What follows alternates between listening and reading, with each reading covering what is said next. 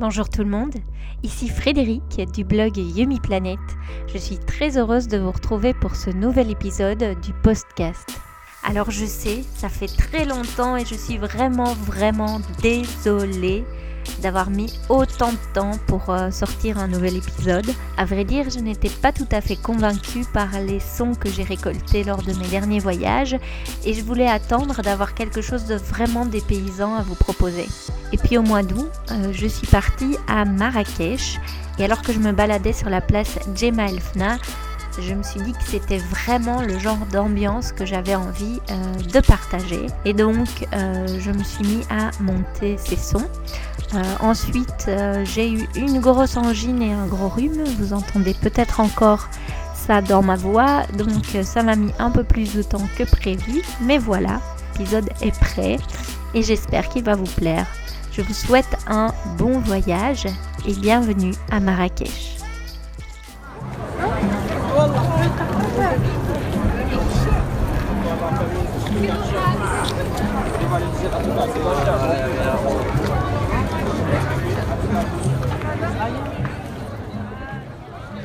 Elfna, c'est la place vers laquelle semblent converger toutes les énergies.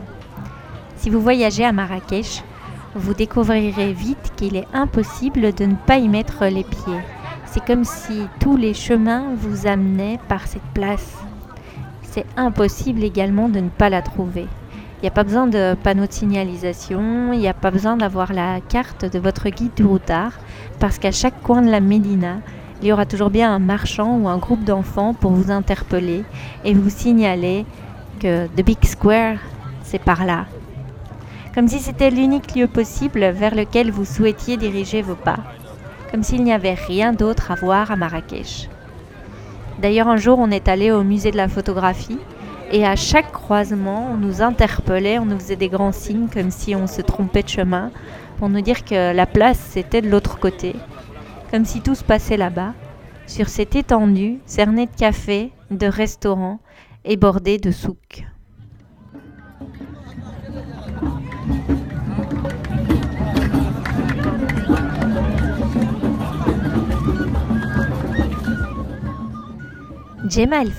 Ça signifie la place des trépassés.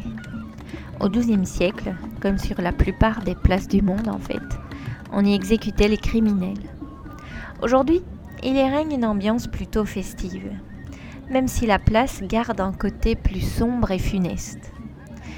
Les bourreaux d'aujourd'hui se déguisent en charmeurs de serpents et montreurs de singes. C'est vraiment un triste spectacle qui se joue pour quelques touristes en mal de sensations fortes, prêts à se défaire de quelques pièces pour poser avec un cobra autour du cou ou un macaque sur l'épaule.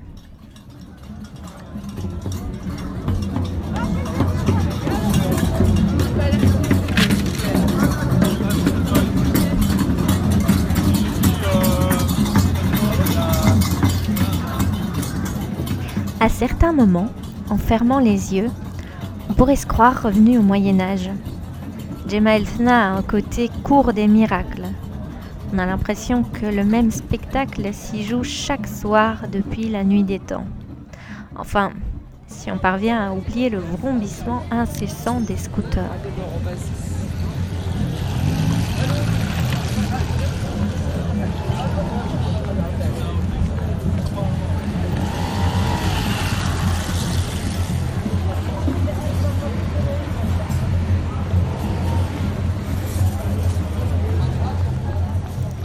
Pour ma part, j'ai vite compris qu'à chaque fois que je traverserais Gemma Elfna, j'en découvrirais une autre facette.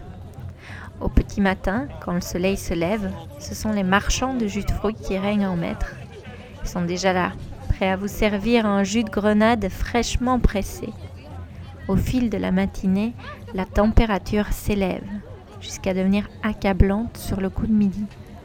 La place n'offre aucun coin d'ombre. On se presse pour la traverser, avec l'impression de se balader sur un espèce de grille géant. L'après-midi, Gemma Elfna somnole dans la chaleur, puis se réveille vers 17 heures. Forains, camelots et artistes investissent les lieux. Des odeurs de méchoui commencent à s'élever. La foule arrive. Avec la nuit qui tombe, une ambiance de festival s'installe. On vous propose des tatouages au des excursions, de l'artisanat, des jouets fluorescents. Des concerts improvisés se jouent un peu partout. Des rythmes berbères et gnawa s'élèvent dans la nuit. Marrakech, quand je pense à toi, je revois Gemma Elfna. Dans cette joyeuse cacophonie, je crois bien que j'ai entendu battre ton cœur.